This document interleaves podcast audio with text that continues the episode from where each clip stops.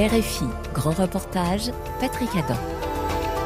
Bonjour, nous sommes ensemble pour 50 minutes de reportage et de décryptage du Maroc à l'Estonie.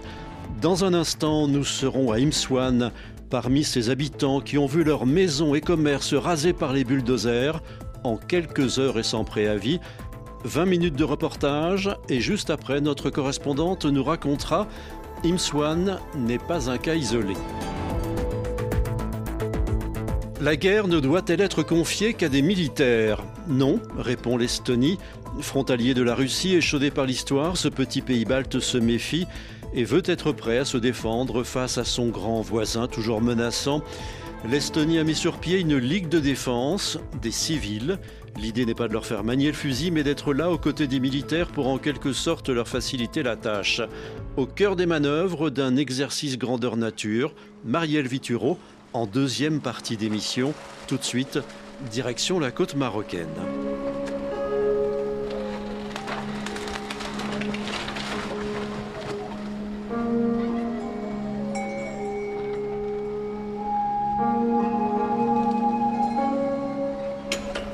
J'ai vu la, façon comment ils arrivent, de manière un peu euh, sauvage, avec le bulldozer à détruire. Moi, je ne veux pas prendre de risques. Je préfère récupérer le bois, récupérer les, dernières choses qui restent, tu vois. Si moi j'arrive à sauver 50% de mon matériel de bois, au moins gratter un petit peu de, de l'investissement, parce que ça coûte cher, le bois ça coûte cher.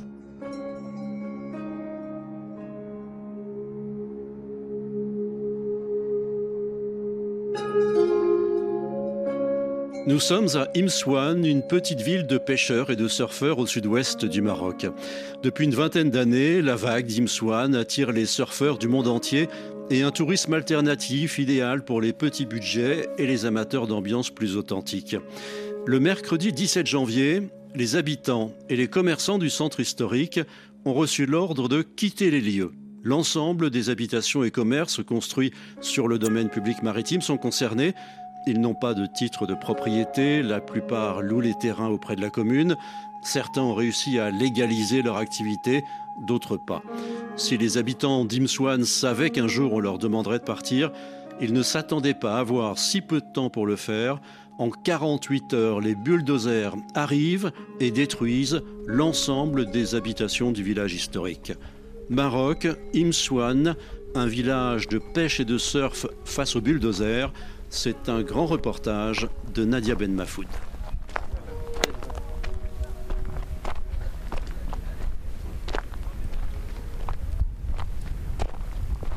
Voilà ma petite cuisine que j'ai fait. Voilà son lavabo. C'est là, c'est une cuisine. Et voilà mon douche et toilette. Et voilà ma chambre à coucher. Mohamed Irizi nous fait visiter sa maison en ruine, détruite la veille par les bulldozers. Regardez, qu'est-ce que je peux dire? Regardez, où est-ce qu'on va aller?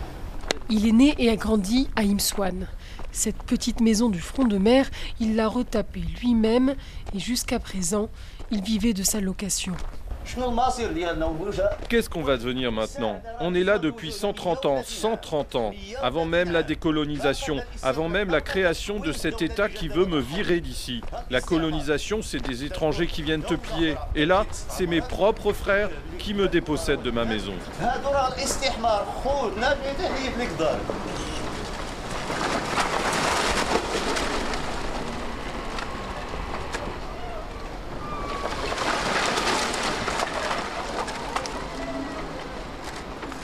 Comme Mohamed Irizi, ils sont plusieurs centaines à assister à la destruction de leur maison située à Tasblast, le centre historique du village.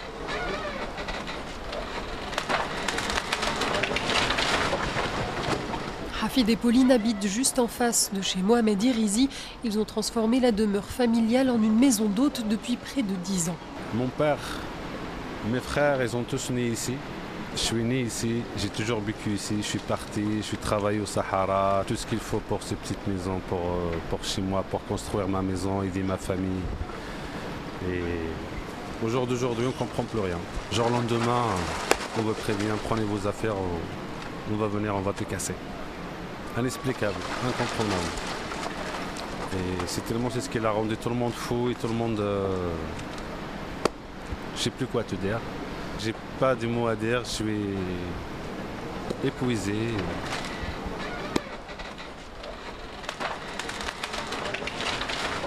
La plupart des voisins ont été avertis il y a trois jours, je pense. Nous, euh, les autorités, euh, c'est que hier matin, quand elles sont passées à côté de la maison, qu'on a eu le droit d'être avertis que c'était aujourd'hui qui cassait, c'est-à-dire hier. Et en effet, hier, il y a déjà cette partie-là, là-bas, au fond du village, qui s'est effondrée, avec d'autres endroits au village, hein, parce qu'ici, il n'y a pas qu'à Blast où nous sommes qui est touché, hein, c'est l'ensemble du village. Vous avez été prévenu hier pour aujourd'hui, mais euh, vous avez été prévenu oralement, il n'y a pas eu de ah oui, papier bien entendu, non, personne, en tout cas ici à Tasblas, personne n'a eu de papier.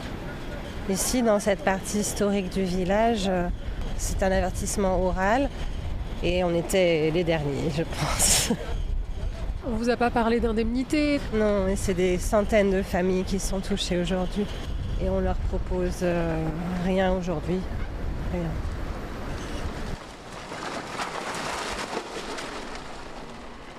Leur maison fait partie des dernières à avoir été détruites. Jusqu'au bout, des clients sont présents. C'est le cas d'Audrey avec son conjoint. C'est la troisième fois qu'ils viennent en visite chez Hafid et Pauline. Nous, on va pas se, va pas se plaindre. On est spectateurs euh, extérieurs à tout ça. C'est surtout pour les locaux. Ça, ça crève le cœur de. J'ai même pas les mots pour savoir ce qu'ils peuvent ressentir. Et vous avez l'habitude de venir ici pour le surf, j'imagine, c'est ça? Ouais, pour le surf et surtout parce que euh, c'est euh, encore un village. Euh, c'est touristique sans être luxueux, c'est vraiment pour la proximité avec les locaux. Pauline et Afid, ils nous ont accueillis chez eux. C'est pas comme si on était dans un hôtel, donc c'est aussi pour ça qu'on est venu ici pour la troisième fois. Est-ce que vous reviendriez si jamais c'était transformé en, ces gros complexes hôteliers un peu luxueux? Si c'est euh, des complexes euh, comme ils font dans les villes euh, d'à côté, all inclusive, tout ça, vraiment luxueux, je pense pas, non. Merci beaucoup.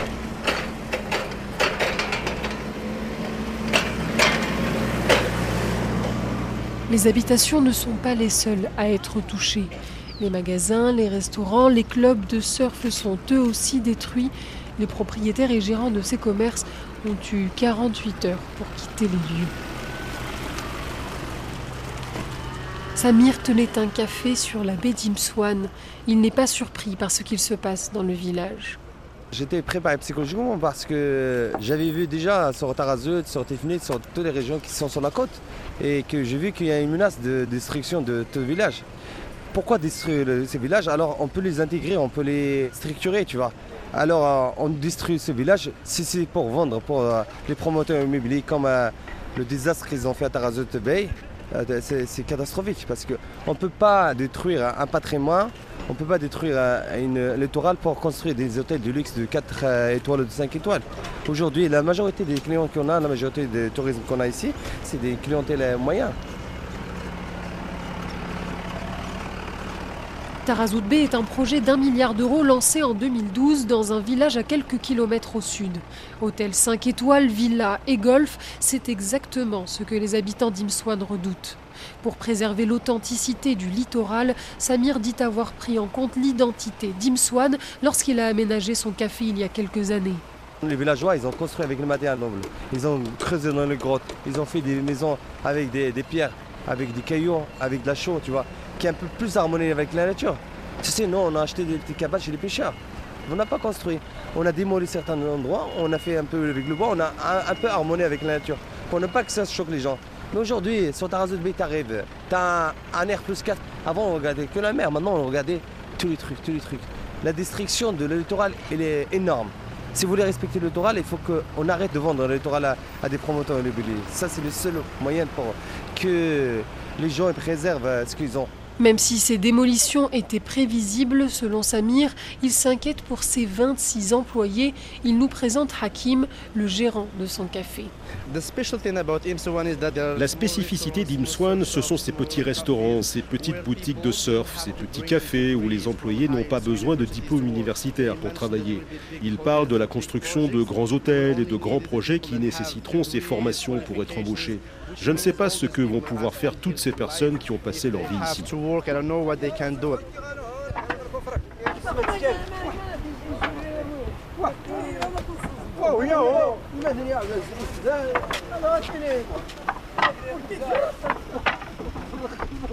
À quelques mètres de là, un groupe de personnes s'affaire autour d'un énorme tas de bois. On va les ramener à la montagne et puis on trouvera bien quoi en faire. L'essentiel, c'est que tout ça ne soit pas perdu. Samir nous explique qu'avant l'arrivée des bulldozers, tous les habitants et commerçants concernés par les destructions ont méticuleusement désossé leurs propriétés. J'y mets presque 2,5 millions, à peu près 250 000 euros d'investissement. Et rien que la cuisine, il y a entre. Je, vais estimer entre 30 000 euros et 40 000 euros, 50 000 euros d'investissement. J'ai vu la, façon comment ils arrivent, de manière un peu euh, sauvage, avec le bulldozer à détruire. Moi, je ne veux pas prendre de risque. Je préfère récupérer le bois, récupérer les, les dernières choses qui restent, tu vois. Si moi, j'arrive à sauver 50% de mon matériel de bois, au moins gratter un petit peu de, de l'investissement, parce que ça coûte cher, le bois, ça coûte cher. Le bois, la tuyauterie, les câbles électriques, les fenêtres ou encore les portes, tout ce qui peut être revendu et récupéré. Abdelrahim s'approche pour nous parler. Il tient à nous raconter son histoire. J'ai commencé la pêche ici, depuis 1985. C'est l'année où j'ai atterri ici. Donc, euh, ça me plaît le coin. J'ai commencé à faire la pêche. J'ai fait la pêche pendant 23 ans. J'ai arrêté à cause d'une nana qui m'a fait travailler avec elle. euh, Et comme ça, j'ai travaillé avec elle 14 ans. Après, j'ai plus de travail. J'avais une petite maison. C'est là-bas où j'ai pu rebondir. Et cette année-là, ça va. Tout va bien, alhamdoulilah, les enfants ils vont bien. Et ce qui s'est passé, ça fait mal au corps. C'est pas juste pour moi, c'est pour pas mal de gens qui sont dans la même situation que moi. Parce que j'ai rien, j'ai que ça. Une cuisine pour les touristes. Moi, des fois, je l'envoie des clients. Il fait le meilleur poulpe de, de la région. La meilleure cuisine de la région. C'est un père de deux enfants. Quel âge ta fille? 15 ans. Ça coûte cher les enfants aujourd'hui au Maroc. Il n'y a plus de revenus. Tu n'as plus de revenus maintenant? Rien. Rien. Là, vous viviez ici avec votre famille Non, non, juste je travaille ici. C'est ma petite maison, c'est pour le business. La famille, elle vit ailleurs, elle vit à Tamri parce que je travaille ici.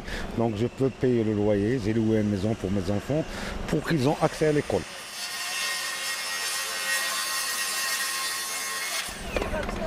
Et donc là, euh, il y a 48 heures, 24 heures, ils sont venus vous voir pour vous dire Ouais, ouais.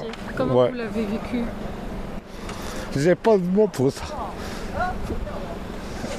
Franchement, j'ai pas de mots. Et je vois pas juste moi, je vois même euh, les autres qui sont dans la même situation. Parce qu'il y en a qui ont autre chose. Ils peuvent passer à autre chose. Mais par rapport à nous, on n'a rien. On n'a que ça. J'ai réussi à rebondir quand j'ai travaillé avec la française, 14 ans. Elle m'a lâché parce qu'elle a fait un projet, c'est la maison là-bas que tu vois. Mais j'ai réussi à rebondir grâce à ma petite maison. Et je m'en sors très très bien. Je te jure, j'arrive à m'en sortir, j'arrive à payer des cours supplémentaires pour les enfants, j'arrive à payer la salle de sport pour les enfants pour qu'ils aient accès à faire un peu de sport. Mais là, c'est. Peut-être qu'on va rebondir. Euh, C'est très difficile. Surtout pour euh, des gens comme moi qui ont déjà 60 ans. Moi, je ne suis pas jeune. Je t'ai dit, 23 ans de pêche, 14 ans dans cette maison. Et après, en 2018, j'ai réussi à commencer petit à petit dans ma petite maison que j'ai et j'ai rebondi. À peine je me sens très bien, alhamdoulilah que j'ai payé mes dettes, j'ai pas de dettes. Mais là, je suis dans, vraiment je suis dans la merde. Dans la rue commerçante, l'ancienne rue commerçante d'Imswan, il n'y a plus qu'un seul commerce d'ouvert. C'est un surf shop. On y retrouve Mohamed qui est employé dans ce magasin. Il n'a plus de collègues, il n'a plus de voisins et il n'a presque plus de clients. Il ne sait pas combien de temps tout cela va tenir. La plupart des touristes, ils ont déjà parti. Qui va rester ici Rien. Il n'y a personne qui va rester. C'est une situation catastrophique, vraiment, mais on espère, on espère euh, quelque chose de bon pour le moment. C'est catastrophique.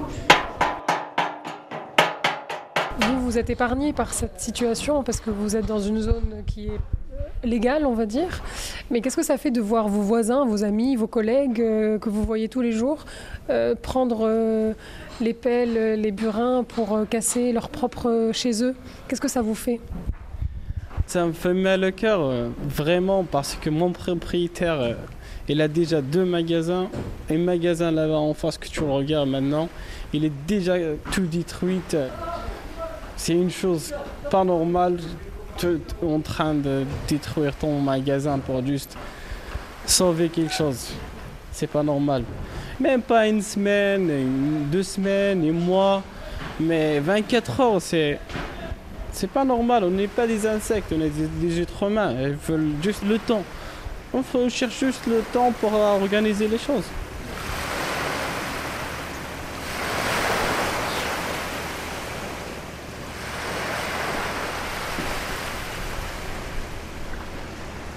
Sur la plage, on retrouve Clara. Elle est ici pour apprendre le surf et elle a découvert Imswan il y a quelques jours.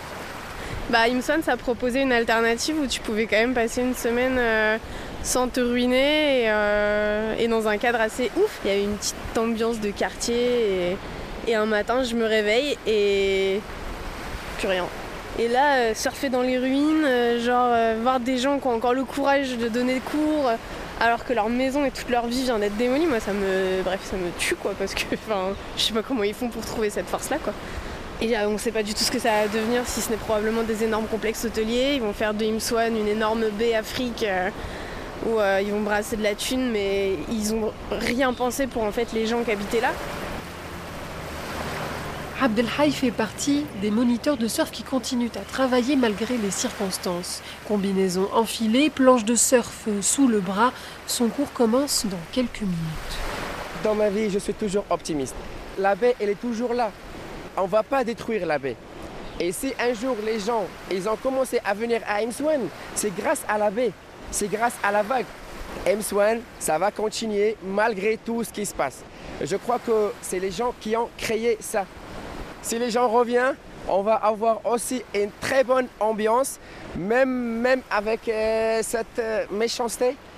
On peut dire ça parce que c'est inhumain. Ça fait mal au cœur. Moi, j'accepte pas de voir ça. Mais M. n'est pas mort. Moi, de mon côté, je peux vraiment voir qu'au long terme, genre d'ici 10 ans, il va y avoir une autre clientèle. Ça peut être triste de ne pas voir les gens qui sont maintenant. Et donc, euh, j'espère que le gouvernement fera tout pour que ce soit beau. Parce que si ils, démolissent pour juste démolir et laisser les choses comme ça, c'est pas très bien.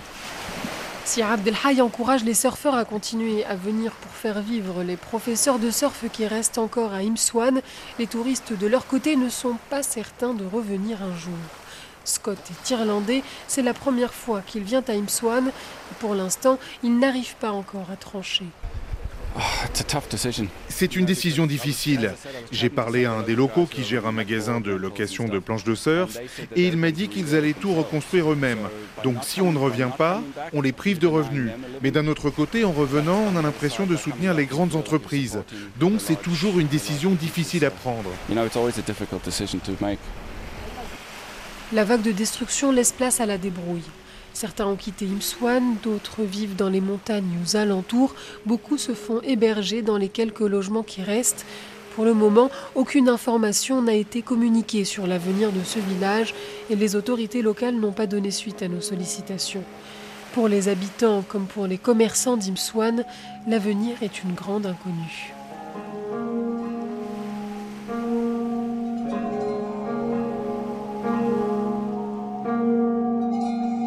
Imswan, un village de pêche et de surf face au bulldozer. Un grand reportage de Nadia Ben Mafoud, réalisation Eva Piedel.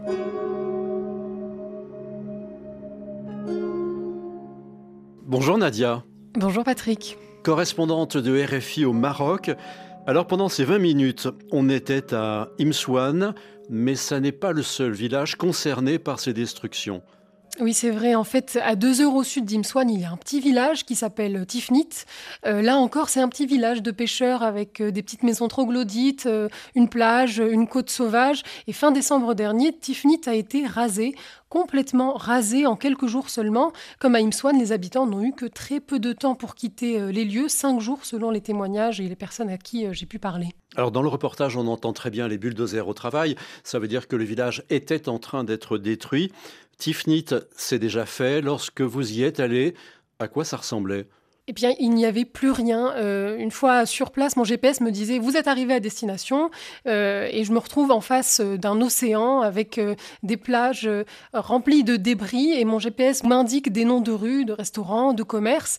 et c'était très impressionnant. Il n'y avait plus rien. J'ai même cru qu'il y avait une erreur. Il a fallu que je descende de ma voiture et que je parle au gardien encore là du parking de Tifnit. ce gardien, en fait, il avait une maison à Tifnit. Cette maison a été détruite. Et il m'a confirmé que j'étais au bon endroit et que tout avait été rasé. Euh, mais lui, il continue à travailler parce qu'en fait, il y a des habitants des alentours qui sont curieux. Euh, ils viennent en voiture pour voir ce qui s'est passé. Ils viennent voir Tifnit rasé. Une ville fantôme. Exactement. Après Tifnit, les destructions de ce que les autorités appellent une opération de récupération du domaine public, ces opérations se sont étendues à d'autres villages entre Tifnit euh, et Imswan, mais ces destructions ont également concerné l'entourage de Casablanca oui, exactement. Et ça a débuté euh, en janvier, le 12 janvier exactement. Ça a commencé par l'îlot de Sidi Abdelrahman sur la corniche de Casablanca, euh, qui a été détruit. Euh, quatre jours après, c'était autour de la plage d'Aomé à Bouznira. C'est une plage qui se trouve entre Casablanca et Rabat, qui est assez connue des surfeurs. Et donc, pour tous ces villages détruits, c'est toujours les mêmes raisons qui sont invoquées. Ces propriétés sont construites sur le domaine maritime public. À vous entendre, on a le sentiment d'une accélération de ces destructions. Est-ce qu'il y a une raison invoquée?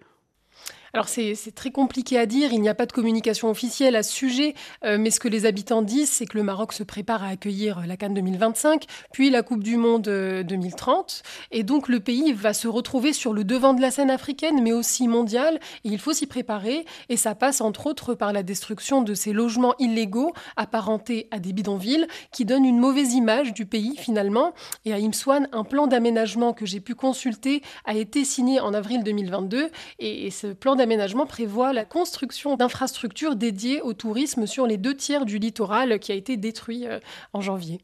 Nadia, vous aviez déjà assisté à une autre destruction qui avait eu lieu celle-ci en mars dernier. C'était la destruction du douar euh, Fratit à Srirat entre Casablanca et Rabat. Mais cette fois-ci, les choses s'étaient faites différemment. Oui, cette fois-là, les habitants ont été prévenus trois mois à l'avance euh, par les autorités locales. Ils leur ont proposé des logements sociaux partiellement euh, subventionnés par l'État. Chaque famille a eu droit à accéder euh, à l'achat d'un appartement d'une valeur de 225 000 dirhams, soit environ 25 000 euros, dont un tiers est subventionné par l'État. Là, ils ont dû souscrire, ils n'ont pas eu le choix en fait, ils ont dû souscrire à, à un prêt auprès d'une banque publique, le Crédit immobilier et hôtelier, plus communément appelé le CIH Bank ici au Maroc. Il a fallu déposer un acompte de 20 000 dirhams, soit 2 000 euros, pendant ce délai de trois mois de préavis. C'est énorme, 2 000 euros pour ces familles qui ont des salaires euh, journaliers. Le, salaire tombe tous les jours, donc c'était très compliqué pour eux de rassembler les, 2 000 euros. Et donc là, on se retrouve dans une situation euh, où on est dans un délai prévu par la loi. On donne une alternative de relogement partiellement payée par l'État, euh, mais seul bémol, les habitants n'ont pas eu accès à ces logements avant la destruction de leur bidonville. En fait, ils se sont quand même retrouvés à la rue au moment de la destruction. Merci Nadia pour ce grand reportage au cœur des destructions à Imswan.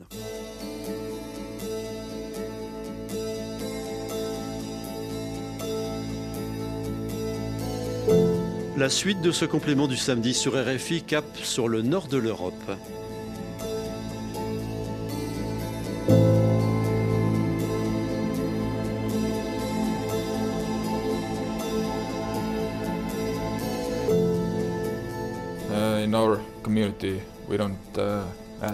Dans notre communauté, on ne se pose pas la question de savoir si, mais quand ça va arriver. Notre voisin agressif ne s'est jamais comporté autrement.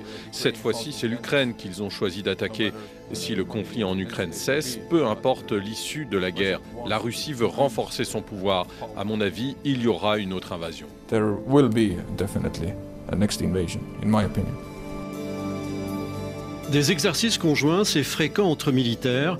Mais quand récemment les parachutistes français se sont entraînés avec d'autres sur l'île estonienne de Saaremaa, c'était avec des civils, un travail en commun pour aider à repousser l'ennemi, car en Estonie, il existe la Ligue de défense, une organisation de civils donc, qui s'entraîne pour seconder les militaires en cas de conflit. C'est un rouage essentiel du système de défense de l'Estonie et depuis l'invasion russe en Ukraine, elle prend de plus en plus d'importance. Servir son pays coûte que coûte ou la Ligue de défense estonienne, c'est un grand reportage de Marielle Vituro.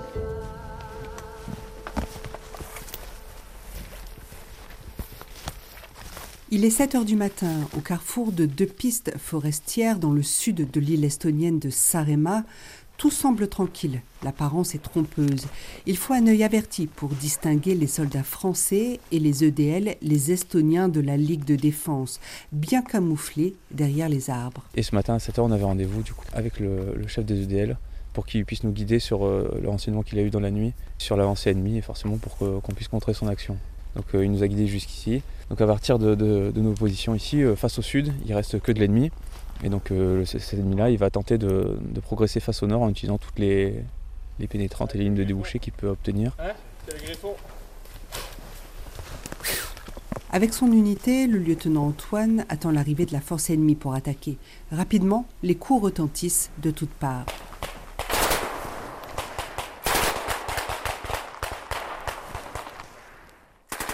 Et vous voyez, ça a ralenti. Le lieutenant-colonel Ponzoni commande les forces françaises en Estonie. Et donc là, ils sont vraiment obligés de ralentir leur progression, d'amener euh, normalement des démineurs qui viendraient, pour euh, des démineurs ou, euh, ou, en tout cas des, gens pour, pour dépolluer, et pouvoir continuer la progression ensuite. Dans la nuit, l'ennemi avait débarqué au port de Montou, à une vingtaine de kilomètres au sud. Le but, contenir l'ennemi dans cette partie de l'île avec l'aide des Estoniens de la Ligue de défense, une organisation civile qui compte 18 000 membres. Créée en 1918, elle s'est reformée à l'indépendance de l'Estonie en 1990. Le lieutenant-colonel Ponzoni. Ce sont des gens quand même qui ont euh, un passé militaire. Il y a la conscription qui existe en Estonie. Donc ils ont un passé militaire et surtout ils ont des périodes d'entraînement régulières. Donc en fait, ils ont au moins euh, deux mois par an où ils font ce genre d'exercice. Donc c'est pas c'est pas seulement des civils. Oui, ils ont un métier civil, mais en même temps, c'est une nation sous les armes quoi, et qui continue à s'entraîner.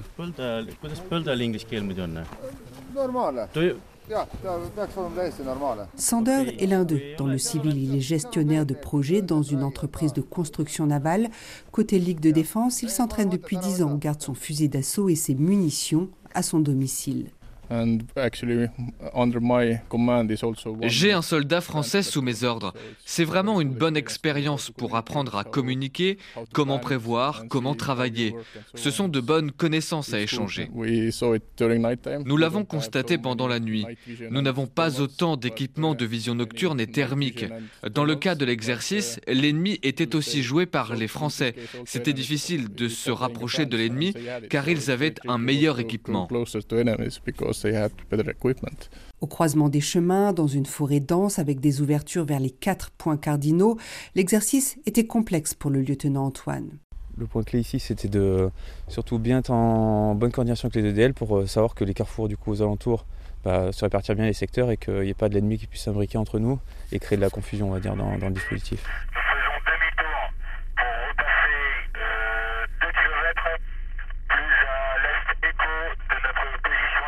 Et parfois, comme il le relève, coordination signifie adaptation. Euh, au niveau des, radios, donc ils utilisent plusieurs systèmes différents. Donc au final, là, euh, on parle en réseau euh, téléphonique, on va dire. On a établi des, petits groupes sur diverses applications et on peut communiquer au avec eux. Ok, Alpha rembarque, bravo, reste sur le carrefour. Au milieu de la forêt, les pieds dans la neige, le lieutenant-colonel Panzoni observe satisfait. Ils sont chez eux et ils ont vraiment cet élément qui est essentiel, c'est de connaître le terrain. Et c'est pour ça que vous voyez, c'est essentiel ici euh, dans ces éléments de coordination. Ils sont en train euh, de dire exactement voilà où est l'ennemi, voilà par où il va passer. Et ça, c'est essentiel pour nous au niveau tactique. Fait, cette coordination entre les forces locales et des forces qui arrivent, c'est ce qui se passerait s'il y avait un conflit sur ce territoire. Voilà, exactement, c'est exactement ce qui se passerait, hein, puisqu'on viendrait simplement, euh, on viendrait, et ensuite on aurait besoin euh, de, du savoir local, en fait. Et ça, c'est essentiel. là, on a les bureaux des EDL toutes les expériences sont bonnes à prendre et désormais plus personne ne manque d'ajouter, surtout en ce moment. La guerre à grande échelle lancée par la Russie en Ukraine le 24 février 2022 est dans toutes les têtes. Encore plus en Estonie qui a une longue frontière avec la Russie et un passé douloureux. Pendant 50 ans, l'Union soviétique a occupé le pays balte. Christian Kaup dirige la Ligue de défense sur l'île de Sarema. Uh, in our community, we don't, uh, dans notre communauté, on ne se pose pas la question de savoir si, mais quand ça va arriver. Notre voisin agressif ne s'est jamais comporté autrement. Cette fois-ci, c'est l'Ukraine qu'ils ont choisi d'attaquer. Si le conflit en Ukraine cesse, peu importe l'issue de la guerre, la Russie veut renforcer son pouvoir. À mon avis, il y aura une autre invasion. Sur l'île de Sarema et plus précisément sur la péninsule de Sorv dans le sud de l'île, là où les Estoniens et les Français ont mené leurs exercices, la mémoire des batailles est encore présente. La péninsule de Sorv a de très bonnes plages pour débarquer depuis la mer. Elle est aussi très isolée. Si on regarde bien la carte, on voit qu'il y a un goulot d'étranglement qui a été utilisé pendant la Seconde Guerre mondiale. Les Allemands s'y sont battus contre les Russes. Avec un petit nombre de soldats, on peut tenir la péninsule pour une période assez longue. Depuis 2017, après l'annexion de la Crimée par la Russie, une force de l'OTAN est présente en Estonie à laquelle les soldats français participent au titre de la défense et de la réassurance. Depuis le 24 février 2022, cette présence est devenue permanente. Mais dans un contexte de tensions et de conflits en Ukraine qui durent, l'Estonie a demandé plus le lieutenant-colonel Panzoni. Et puis en plus par-dessus, c'est ce que les Estoniens nous ont demandé, c'est d'avoir des unités supplémentaires justement pour pouvoir faire euh, ce combat bilatéral, puisque l'OTAN ne travaille pas avec les forces de réserve, par exemple, hein, puisqu'on travaille uniquement avec les forces euh, armées, euh, La France a donc envoyé pendant quatre mois en Estonie une compagnie d'infanterie légère, composée en majorité du premier régiment de chasseurs parachutistes. Et cet exercice sur l'île de Sarema était déjà le septième. Un exercice qui a demandé trois semaines de préparation, impliqué une dizaine de personnes et plusieurs repérages sur les lieux. Le travail a été intense et spécifique. Le lieutenant-colonel Panzoni. On cherche euh, à pousser nos gars dans leur dernier retranchement.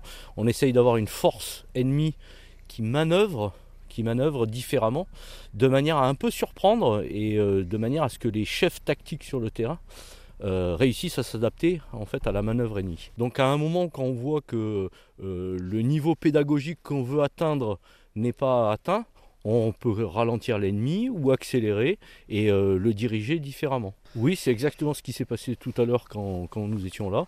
On a ralenti l'ennemi qui allait un peu trop vite et un peu trop loin et qui permettait pas en fait euh, d'avoir les, meilleures conditions de sécurité pour que notre force puisse se replier correctement. Donc là à ce moment-là, on a ralenti l'ennemi et ensuite on lui a fait reprendre sa marche en avant.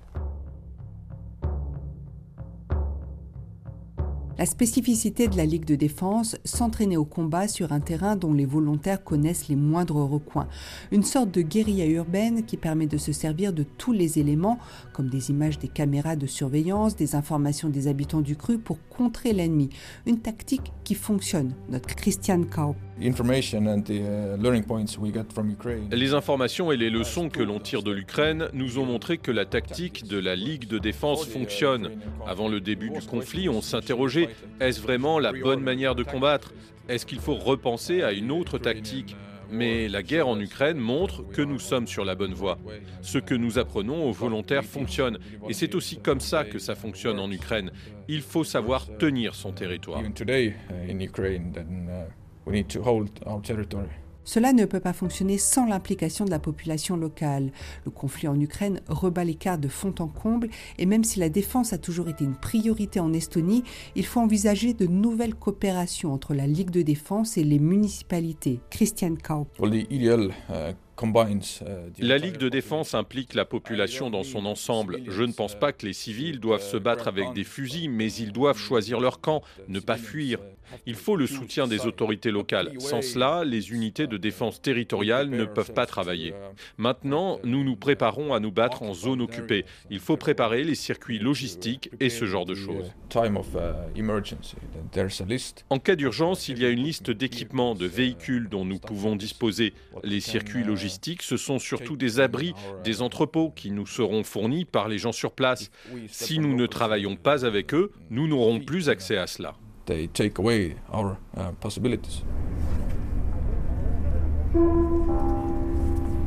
Welcome aboard our ferry trail. Départ pour Tallinn, la capitale de l'Estonie. Le siège de la Ligue de défense est installé dans le bâtiment historique de sa création, à quelques pas du Parlement.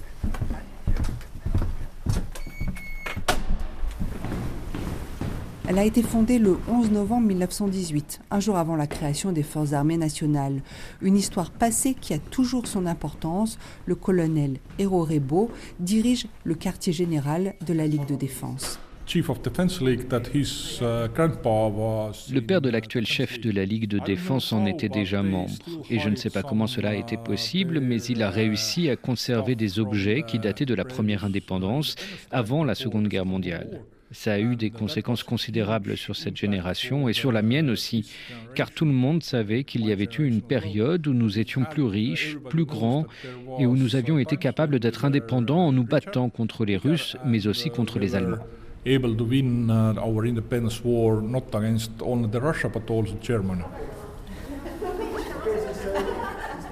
Aujourd'hui, les membres de la Ligue de défense sont partout, 18 000 dans un pays d'un peu plus d'un million d'habitants. Karl Eric a lui aussi deux uniformes, sa cape médiévale de guide du musée des fortifications de Tallinn et celui de la Ligue de défense.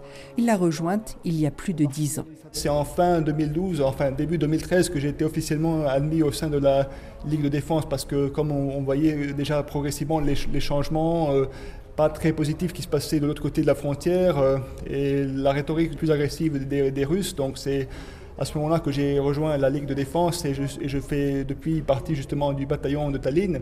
D'ailleurs, euh, ce qui est marrant, c'est que on dit que les Russes sont notre meilleur recruteur en fait, parce que chaque fois qu'ils ont fait euh, un grand coup, donc genre la crise en Géorgie en 2008, la prise de, la Crimée en 2014, et puis maintenant, évidemment, l'escalation plutôt de la guerre en Ukraine début 2022, et bien à chaque fois, on a une, euh, une nette augmentation des gens qui, s'engagent. La Ligue de défense est un monde en soi, un concentré de la société estonienne, relève Karl Eric, qui affirme y avoir noué des amitiés très fortes. Il y a des hommes d'affaires, des, des, enseignants, des chômeurs, d'autres artistes aussi, même s'ils ne le mettent pas vraiment en avant. Enfin bref, euh, des gens qui font toutes sortes de, métiers différents. Donc c'est quelque part euh, une sorte de mini-société en fait, et qui sont aussi de différentes opinions politiques. Il y a des gens qui sont plus de droite ou, des gens qui sont plus de gauche, mais dans tous les cas, tous sont prêts à défendre leur pays. En guidant tous les jours les visiteurs dans les fortifications de la ville médiévale de Tallinn, Karl Eric ne peut s'empêcher de penser au présent. Les tunnels, notamment, euh, qui font partie de notre musée, ont permis de sauver la vie d'environ 1000 personnes pendant le triste bombardement du, du 9 mars 1944, au cours duquel euh, un tiers de Tallinn a été détruit en une seule nuit par l'aviation soviétique. Parce qu'il faut comprendre que ce bombardement était, si j'ose dire, euh, un bombardement terroriste. C'était juste pour terroriser la, population et les obliger à se, à se rendre plus rapidement, un peu comme ce que Poutine est en train de faire en Ukraine actuellement, malheureusement. Si une partie des volontaires de la Ligue se spécialise en logistique, en médecine de combat ou pour effectuer de la cybersurveillance, d'autres tiennent des armes. Karl Eric est de cela. Son unité n'a encore jamais été appelée pour les exercices OCAS et PIN en estonien, un exercice de mobilisation générale surprise décidé par le gouvernement, mais il a participé à Springstorm, tempête de printemps. C'est le grand exercice auquel les forces armées, les alliés de l'OTAN et la Ligue de défense prennent part. Euh, évidemment, euh, secret défense, je n'ai pas le droit de tout révéler non plus. Je vais juste dire que tu es déployé au nord du pays, pas très loin de Tallinn. Et on a évidemment fait des grandes manœuvres à côté de différentes unités aussi. Donc si je me souviens bien, on a dû tenir certaines positions, puis après s'entraîner euh, évidemment à faire des manœuvres de, retraite de manière organisée. En cas de conflit, son bataillon défendrait la capitale estonienne. La Ligue de défense est certes composée de civils, tous bénévoles. Néanmoins, les plans de défense du pays l'intègrent complètement en lui assignant des tâches très précises. Le commandement vient d'ailleurs souvent du monde militaire. Ils sont environ 200 officiers à être détachés de leurs fonctions au sein de la Ligue de défense. Et même si la Ligue est une unité de défense territoriale, ses membres sont parfois déployés en dehors de l'Estonie. C'est très simple. Notre rôle principal est d'être présent ici et de défendre notre pays. Mais comme nous avons des capacités reconnues, nous avons envoyé nos troupes en Irak, au Kosovo et tout récemment en Pologne, à la frontière, pour combattre la menace hybride. Tout ça pour avoir de l'expérience. Évidemment, nous sommes intéressés par toutes sortes de coopérations, mais notre tâche principale est de nous préparer à nous battre ici, en Estonie. La guerre en Ukraine a complètement changé la donne. Tallinn soutient Kiev militairement et l'Estonie a été l'un des rares pays à envoyer des armes avant même le début du conflit il y a deux ans. La Ligue de défense est donc aussi naturellement impliquée dans ce soutien.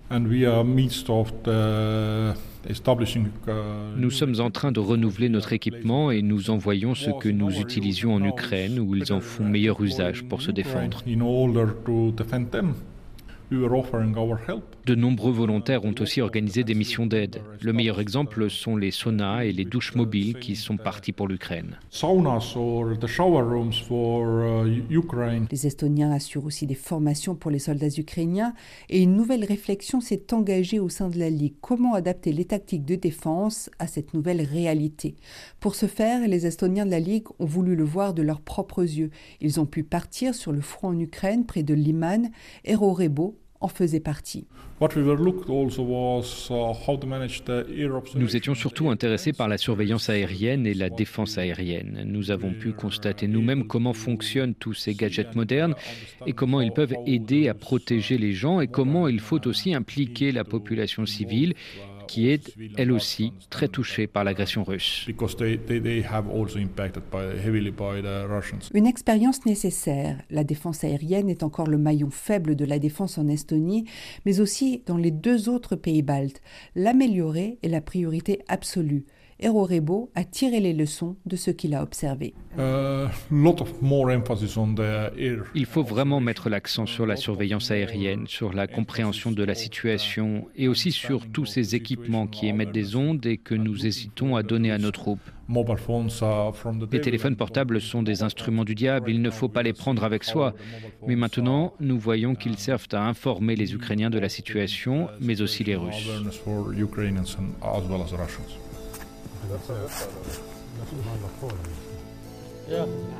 L'Estonie a un plan national de défense ambitieux et la Ligue y joue un rôle toujours plus important.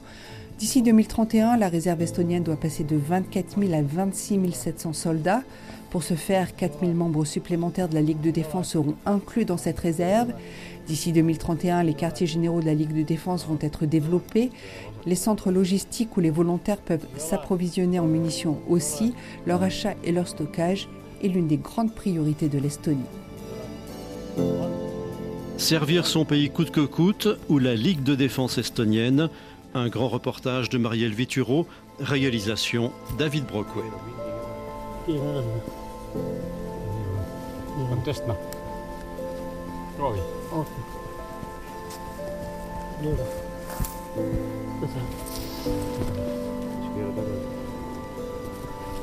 También.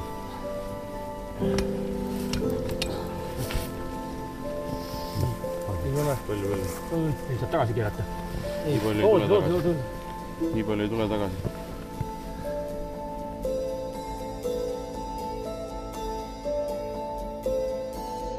Bonjour Marielle. Bonjour. Vous êtes la correspondante de RFI dans les pays baltes. Pour ce reportage en Estonie, comment ça s'est passé? Vous avez embarqué avec les militaires, tout simplement? Oui, c'est ça, tout à fait. J'ai passé deux jours avec eux sur l'île de Sarema. C'est la plus grande île estonienne. Alors souvent, euh, dans les pays baltes, assister à des exercices militaires, eh bien, ça signifie regarder de loin avec quelques explications. Et là, il a vraiment été possible de suivre les soldats au plus près, d'être derrière eux quand ils tiraient, de monter dans les véhicules blindés, de se retrouver vraiment au cœur du champ de bataille, si on peut dire ça comme ça. Et c'est vraiment ainsi qu'on peut comprendre comment fonctionne un exercice. Et c'est ce qui m'intéressait. Tout n'est pas écrit à l'avance, la dimension pédagogique est présente et si les grandes lignes du scénario ne bougent pas, eh bien il est dirigé, il peut changer un peu et c'est ce qu'explique euh, l'un des militaires dans le reportage. Effectivement, on entend bien de par les tirs hein, qu'on est au cœur de l'opération. Ces exercices, euh, je le précise, ont eu lieu au mois de décembre. C'est en décembre que vous avez tourné ce reportage. Est-ce que la donnée climatique est à prendre en compte par les soldats? Oui, les conditions euh, sont plutôt rudes pour les journalistes, mais aussi pour les soldats qui ont passé plusieurs jours et même une nuit dans ces conditions. La question de l'adaptation à un nouveau climat et bien à un nouveau relief, c'est tout cela qui fait partie de l'exercice au même titre que les questions tactiques, car tous les militaires français qui viennent en Estonie eh bien, ne viennent pas de régiments de montagne ou ne sont pas habitués à des températures euh, qui sont rudes. Et là aussi, ils peuvent apprendre des Estoniens pour euh, qui ces températures eh bien, sont habituelles.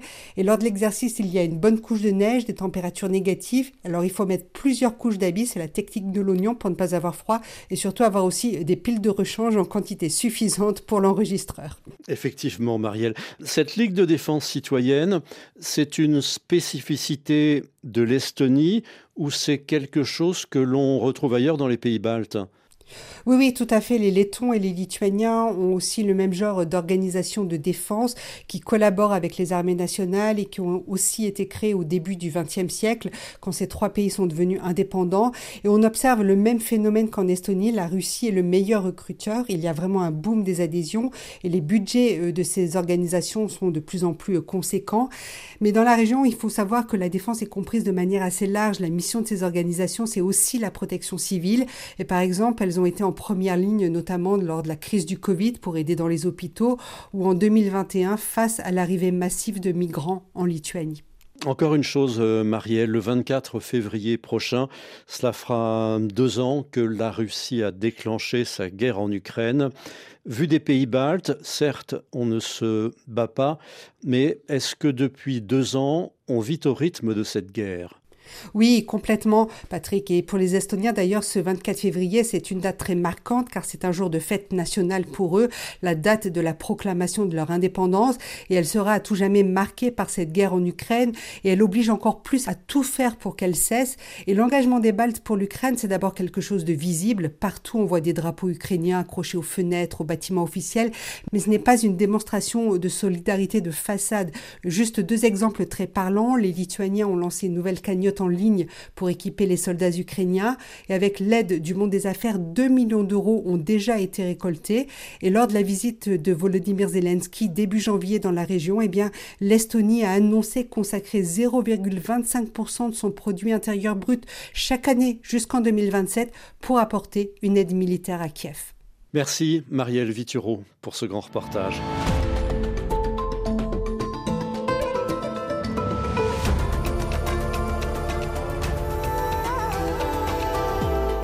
Le complément du samedi, c'est fini pour ce matin. Dans un instant, un journal au générique Ludivine Amado pour la réalisation. Je vous retrouve demain, 9h10, temps universel, pour deux grands reportages. Nous irons prendre le pouls du Somaliland, petit pays si fier d'exister, mais pas sans difficulté. Et puis un an après, un très violent séisme, retour demain dans le Hatay, en Turquie. La reconstruction se fait attendre.